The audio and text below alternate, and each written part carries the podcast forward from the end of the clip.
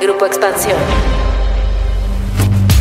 Un nuevo enemigo irrumpió en la escena pública, luego de las elecciones del 6 de junio para el gobierno de Andrés Manuel López Obrador, la clase media en México. Esta clase media, que a ojos del presidente fue la culpable de los resultados que tuvieron en la Ciudad de México, corazón de su proyecto político. Son partidarios, al final, de que continúe el mismo régimen de corrupción, de injusticias, de privilegios y de salir adelante como sea, sin escrúpulos morales de ninguna índole. Pero más allá de ruidos y enojos, ¿quién es la clase media? ¿De verdad esta clase social es la enemiga del gobierno o son los gobiernos los que la han olvidado? De esto vamos a platicar hoy en Política y otros datos. Política. Política. Y otros datos.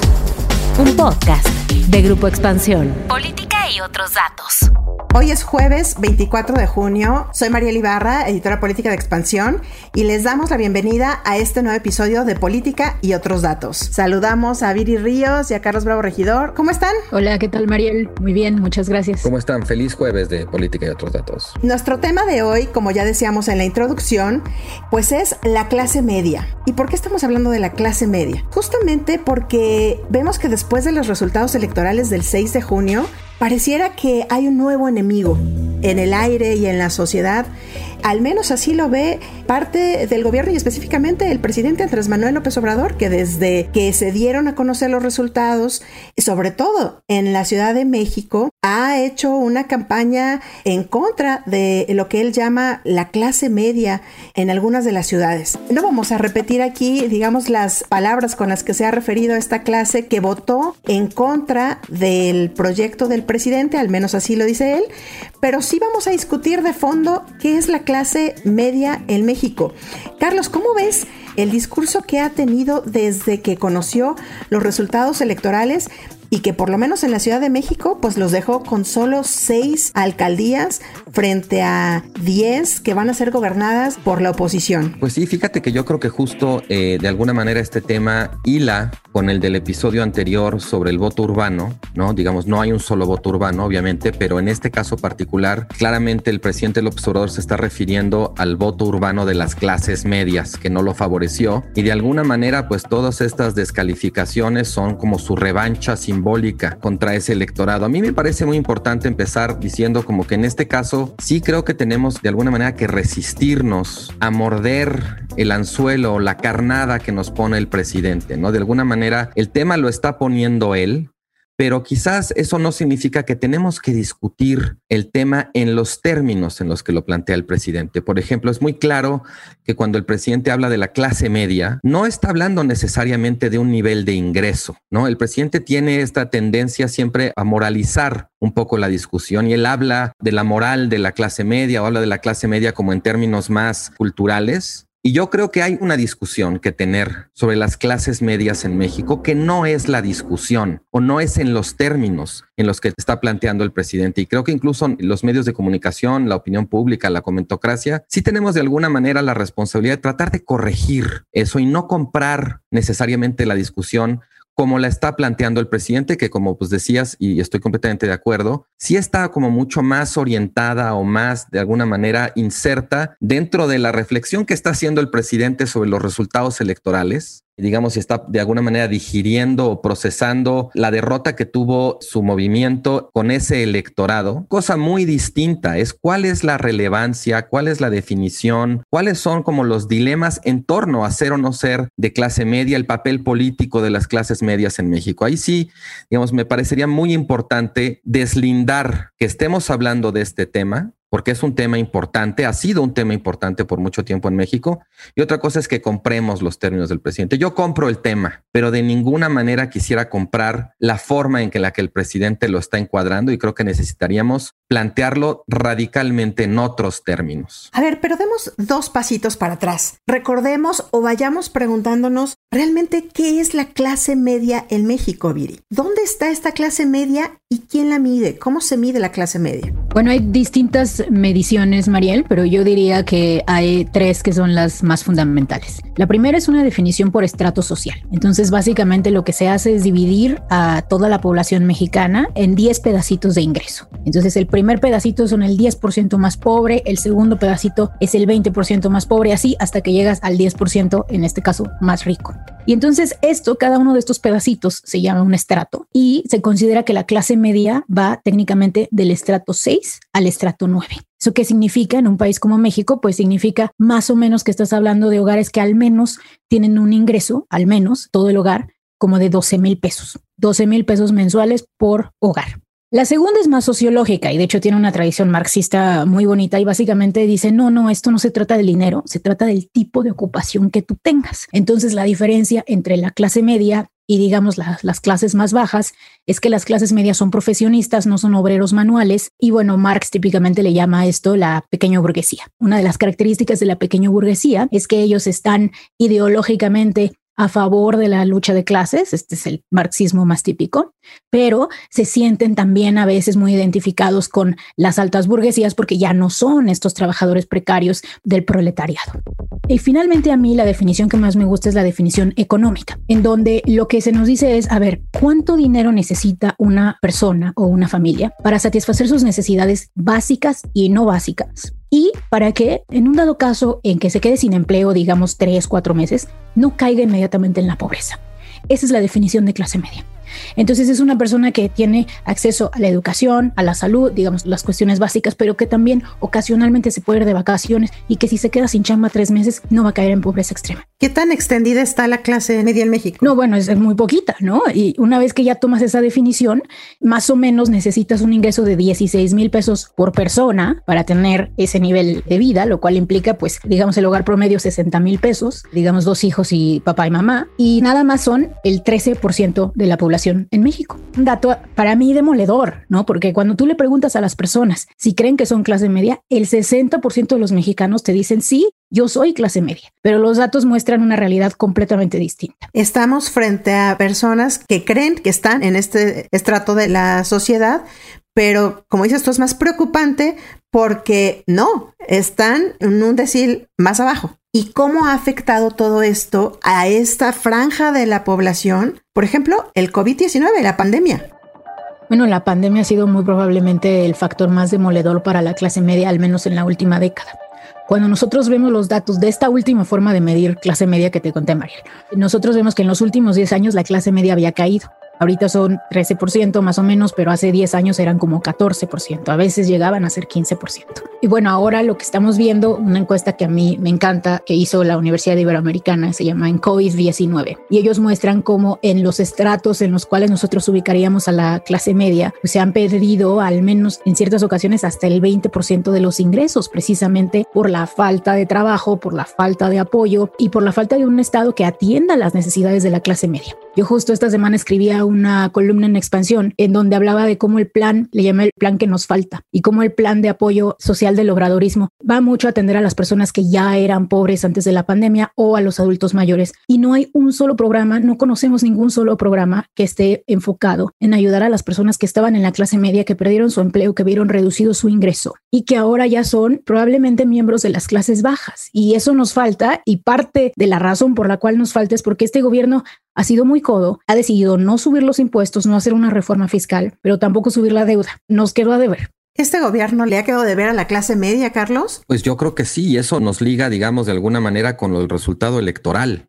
O sea, más allá de la cultura o de los valores de la clase media, pues yo creo que lo que bien dice Viri, hay una característica de las clases medias en México que tiene que ver sobre todo con su vulnerabilidad. En esa tercera definición más económica respecto a cuál es el nivel de ingreso que te permite de alguna manera capotear circunstancias adversas sin caer rápidamente a la pobreza. Esa es creo una de las maneras más elocuentes de definir a la clase media mexicana. La clase media mexicana es una clase vulnerable, es una clase ansiosa porque de alguna manera siempre está en la rayita de que circunstancias catastróficas a nivel personal, familiar o de país la lleven de alguna manera de regreso a la pobreza. Entonces creo que pues sí, lo que dice Viri, el COVID de alguna manera ha sido pues una catástrofe, un evento catastrófico para grandes sectores de las clases medias que en ese sentido pues resienten la falta de apoyos, ya sean focalizados o la falta de medidas más generales del gobierno para ayudar a paliar o a mitigar los, estos efectos. Y pues en esa medida no sorprende que sea una clase que en términos generales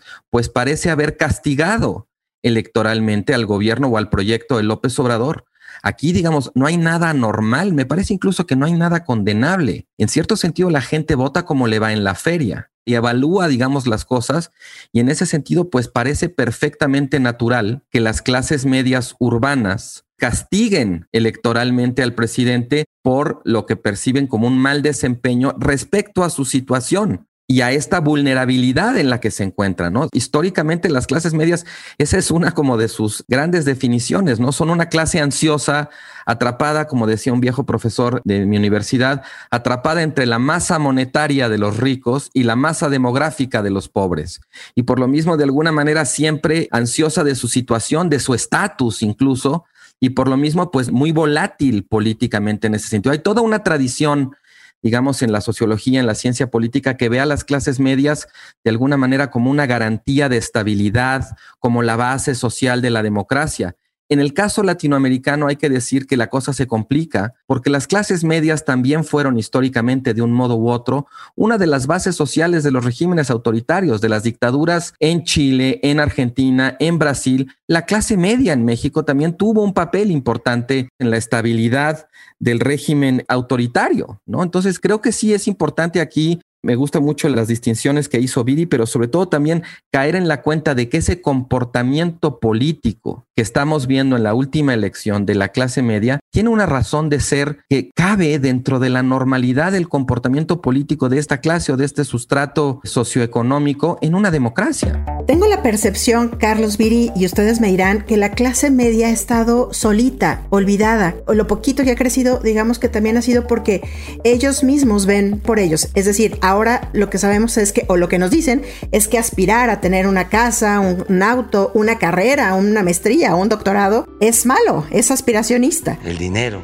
la mamá y el papá del diablo. Sin embargo, ¿quién en otros gobiernos ha visto por la clase media? Si es una clase media tanto sola, o realmente hay otros gobiernos que la han impulsado o simplemente esta clase ha salido a flote ella sola. No, yo creo que llevamos décadas con una clase media, si no es que probablemente un siglo, en el cual la clase media ha sobrevivido por sí sola y esto se debe a que vive en medio de un sándwich. Yo describiría este sándwich de la siguiente manera. Están las personas de bajos recursos que si bien pagan pocos impuestos, pagan impuestos, ¿eh? porque hay quien dice no pagan nada, no, no es cierto, sí pagan, pagan IVA en una parte de su consumo y de hecho los estimados es que pagan al menos el 5% las personas de bajos ingresos en impuestos. Entonces, personas que pagan, digamos, pocos impuestos y que reciben servicios públicos de baja calidad, si quieres, pero al menos los reciben, ese es un lado del pan. El otro lado del pan del sándwich son los ricos que no pagan impuestos en este país, que han encontrado millones de maneras de evadir y que tampoco utilizan los servicios públicos. Y en medio está la clase media que paga por los servicios públicos, porque la gran mayoría de los impuestos que se cobran en este país todavía se le cobran desproporcionadamente a la clase media y que además no tiene acceso muchas veces a los servicios públicos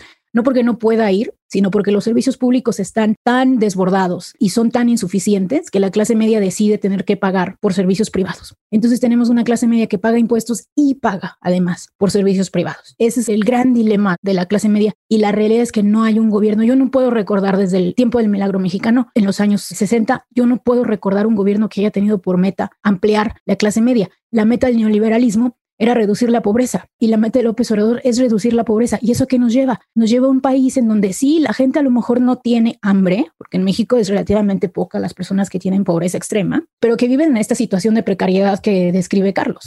Aquí viene una necesaria, digamos, una vista, una mirada necesaria a la posible reforma fiscal. Sé que esto es un temazo, es un tema enorme, pero aquí se encaja, digamos, la necesidad de hacer una reforma fiscal. Yo creo que sí, lo dices muy bien, Mariel. Claramente, por mucho tiempo, además, y creo que es casi que un consenso entre los círculos más progresistas, más preocupados por el tema de la desigualdad, de la movilidad social, pues la debilidad fiscal del Estado mexicano. O sea, el hecho de que en general, comparado con países de nivel de ingresos similar, la cantidad de recursos que recauda el Estado mexicano luce francamente raquítica o al menos insuficiente para poderse hacer cargo pues de sus responsabilidades y poder hacer diferencia, sobre todo en términos justamente de la desigualdad. Yo lo que diría aquí es que en general creo que el debate sobre la reforma fiscal y sobre esa necesidad de recaudar más es muy importante. Creo que el debate es más importante que la importancia que ha tenido en la discusión pública.